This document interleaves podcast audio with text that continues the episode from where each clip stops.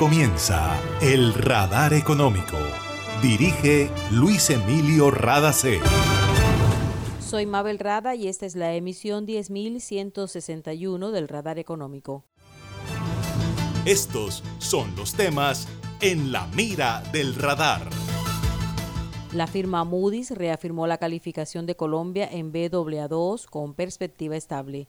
El ministro de Hacienda y Crédito Público, Ricardo Bonilla, destacó la decisión de la calificadora de riesgo y explicó la importancia de ello. Barranquilla se destaca como la cuarta ciudad del país en la industria de reuniones y negocios, lo dijo Andrés Escandón, director regional de Latinoamérica y el Caribe de ICA, la Asociación Internacional de Congresos y Convenciones, quien participó en Expo Pro Barranquilla 2023. América Latina y el Caribe debe fortalecer los programas de transferencia de efectivo a las poblaciones en situación de pobreza y pobreza extrema. Es una recomendación del Banco Interamericano de Desarrollo BID. Sobre el tema hablan Ana María Ibáñez, vicepresidente de Sectores y Conocimiento del BID, y Cielo Rusinque, directora de Prosperidad Social en Colombia. Para reportar escapes o emergencias de tu servicio de gases del Caribe, marca la línea 164 desde tu teléfono fijo o celular y recibe la mejor atención de nuestro personal calificado de manera oportuna y eficaz. Línea 164, disponible las 24 horas, los 365 días del año. También puedes marcar a la línea nacional 018000 91 Tu línea amiga 164 de Gases del Caribe. Estamos contigo. Vigilado Superservicios. Hace más de 40 años, la región caribe colombiana nos vio nacer. Hoy continuamos trabajando con pasión, compromiso y visión de largo plazo para seguir impulsando el desarrollo de energías más limpias y más sostenibles para beneficio de esta región y todo el país. Porque creemos que cuidando de nuestro entorno y a las personas podemos contribuir a un mejor mañana. Promigas, energía que impulsa bienestar. En el radar le contamos lo que está pasando en la economía. Moody's, una de las firmas calificadoras de riesgo más reconocidas, reafirmó la calificación de Colombia. Es una buena noticia para el país, pues ofrece tranquilidad a los inversionistas y es un voto de confianza con relación a la política macroeconómica y fiscal del actual gobierno. Escuchemos al ministro de Hacienda, Ricardo Bonilla. Nos ha ratificado el grado de inversión en Colombia con dos escalones por encima. Nos ha señalado que tenemos estabilidad institucional y económica en el país y que estamos afrontando seriamente los problemas fiscales, cumpliendo la regla fiscal y contribuyendo a la reducción de los déficits fiscales y en cuenta corriente. Que los episodios al margen no han erosionado la credibilidad del país y que la expectativa es que Colombia sigue creciendo y es un país con capacidad de recibir inversión de distintos sectores y es apetecido internacionalmente. Era Ricardo Bonilla, ministro de Hacienda de Colombia. La Organización Mundial de Turismo reconoce a la industria de reuniones como un segmento de mucha importancia tanto para la economía de las naciones, por su elevado nivel de gastos, como para reducir la estacionalidad en los destinos porque se pueden organizar en cualquier momento del año y no solo en temporadas altas. Sin embargo, el turismo de negocios, como también se le conoce, a veces pasa desapercibido porque no hay claridad sobre el aporte real que hace al Producto Interno Bruto a nivel mundial. Andrés Escandón, director regional de Latinoamérica y el Caribe de ICA, la Asociación Internacional de Congresos y Convenciones, y quien participó en Expo Pro Barranquilla 2023, destaca la importancia de esta industria y lo bien posicionada que está la capital del Atlántico. Si nosotros tomamos el impacto directo, indirecto e inducido del turismo de negocios a nivel mundial y hacemos una comparación con las 15 economías más importantes en términos de Producto Interno Bruto del mundo, estaría ubicado el turismo de negocios en el puesto 13 entonces, imagínense la generación de riqueza y de desarrollo que tiene esta industria. Por eso es muy importante reconocer la apuesta que le ha hecho Barranquilla en cabeza de Pro Barranquilla como entidad líder y punta de lanza en todo esto y resaltar, por supuesto, lo que Barranquilla ha hecho. Eh, nosotros desde nuestra organización publicamos todos los años un ranking que lo que hace es que mide las ciudades más importantes en el mundo para el turismo de negocios solo en el sector de congresos internacionales. Y me complace decir que si miramos Colombia, que está muy bien posicionado en América Latina, de hecho es el tercer país eh, después de Brasil, Argentina y Colombia que más congresos realiza, Barranquilla hoy se posiciona como la cuarta ciudad en ese ranking. Y esto estoy hablando de el 2022, que fue la primera vez que publicamos este ranking posterior a la pandemia. Previamente a eso, estoy hablando hace cinco años, Barranquilla había estado en los lugares 7, 6, hoy está en el cuarto. Entonces, todos los esfuerzos que se han venido realizando y que creo que hoy tienen eh, un, clímax, este, son muy valiosos y de verdad hay que reconocerlo. Además de destacar a Barranquilla como la cuarta ciudad más importante en lo que respecta a la industria de reuniones, Escandón resaltó que es una de las pocas ciudades que tiene una relación público-privada armonizada que facilita mostrar el valor del destino en la atracción de eventos. En Gases del Caribe tenemos una nueva línea de WhatsApp para atender tus solicitudes relacionadas con nuestro servicio. Escríbenos al 605-322-7000 y obtén respuesta inmediata. Recuerda 605-322-7000. En Gases del Caribe, tus trámites a la mano. Estamos contigo. Vigilado Superservicios.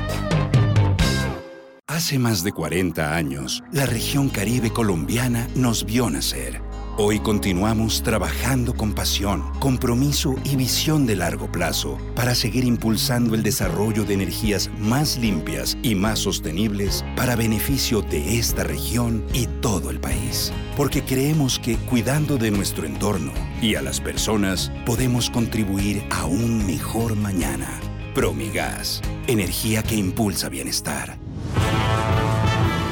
Está escuchando el radar económico. En los años 90, América Latina y el Caribe fue una región pionera en el diseño de transferencias condicionadas, es decir, en la entrega de recursos monetarios a familias en situación de pobreza o pobreza extrema. Los beneficios han sido notorios. Aumentó la asistencia educativa, disminuyó la desnutrición y en general mejoraron las condiciones de vida de muchas familias. Sin embargo, el Banco Interamericano de Desarrollo BID, que ha apoyado a muchos países en este proceso, considera que estos programas deben fortalecerse, diseñar una nueva generación de transferencias para potenciar sus ventajas y disminuir las debilidades que tienen en este momento. Ana María Ibáñez, vicepresidente de Sectores y Conocimiento del BID, explica que los programas fueron diseñados para las necesidades de hace 30 años y estaban basados en un subsidio a la demanda, pero ahora hay que tener en cuenta la realidad actual y trabajar en la disminución de algunas brechas tenemos unas brechas importantes que debemos tener en cuenta. La primera es que por un lado muchas de los programas de transferencias monetarias no contributivas se centran en la población más pobre, población más pobre que por lo general está vinculada al sector laboral informal. Además, solamente cubren unas dos terceras partes de las personas con pobreza extrema, es decir, que tenemos un tercio de la población que no está siendo alcanzado, que no tienen las ayudas de estas transferencias. Por otro lado, los seguros de desempleo y otros programas contributivos tienen un alcance limitado y benefician a unas pocas personas de clase media que están vinculadas a los mercados formales y obtienen todos estos beneficios a través de esos programas de protección social vinculados a los mercados formales. Y esto sucede porque, como todos sabemos, la informalidad laboral en nuestros países es, es bastante alta. Y la crisis del COVID nos demostró de manera bastante dolorosa que algunos de esos avances que habíamos logrado eran frágiles o incompletos, diría yo, más que frágiles, y que aún nos falta eh, hacer bastantes cambios para que el sistema de protección social que nosotros tenemos no permita que las poblaciones caigan en pobreza cuando sucede un choque y para ayudar a las personas en pobreza crónica o pobreza estructural realmente a salir de la pobreza. Escucharon a Ana María Ibáñez, vicepresidente de Sectores y Conocimiento del BID, durante la instalación del foro sobre el futuro de las transferencias en efectivo en América Latina y el Caribe. En ese mismo espacio participó Cielo Rusinque, directora de Prosperidad Social de Colombia. Explicó lo que ha sido el tránsito del programa Familias en Acción, que existe hace 20 años, pero que realmente no cubre las necesidades básicas, hacia una renta universal para la población vulnerable. En medio de toda esta realidad que hicimos en la transición, entre otras, el mejoramiento sustancial de los recursos, pero que seguían siendo limitados. Entonces hicimos un ejercicio de priorización, de focalización, concentrándonos en los territorios que nos arrojaban los más altos índices de desnutrición de acuerdo al criterio objetivo que nos dan los mapas de hambre.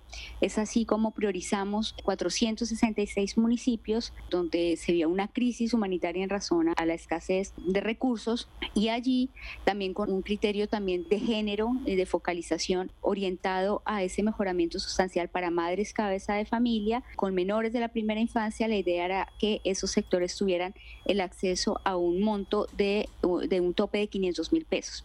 Eh, porque un tope de acuerdo a la composición del hogar, eh, del número de hijos, del cumplimiento de corresponsabilidades en materia de salud, de salud y educación, como venía haciendo el programa de, de Familias en Acción, y también eh, privilegiando, como corresponde al sector de inclusión social y de reconciliación que lidera Prosperidad Social, a las familias eh, víctimas de desplazamiento forzado y a los, a los sectores y las poblaciones indígenas. Esto ya habla y es muy elocuente en cuanto a las apuestas del nuevo gobierno que ya se están eh, traduciendo y materializando en una nueva forma de dispersar estos recursos, en un mejoramiento en cuanto a los montos, pero también en la voluntad de brindar a esos hogares beneficiarios una oferta integral por parte del Estado.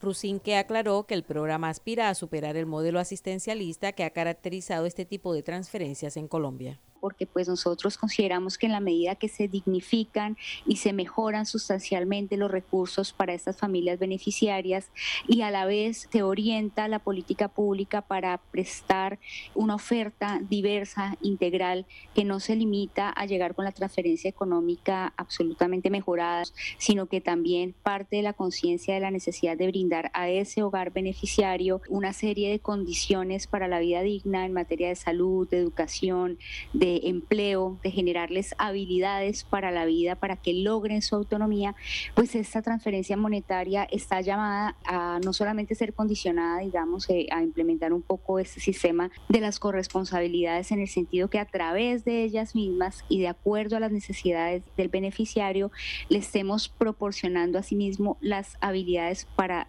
superar esa situación que debe ser temporal y que debe estar encaminada a una estrategia de choque que permita a esos beneficiarios salir de manera permanente de esa situación de pobreza. Era Cielo Rusinque, directora de Prosperidad Social en Colombia. Y esto ha sido todo por hoy en el Radar Económico. Gracias por su sintonía.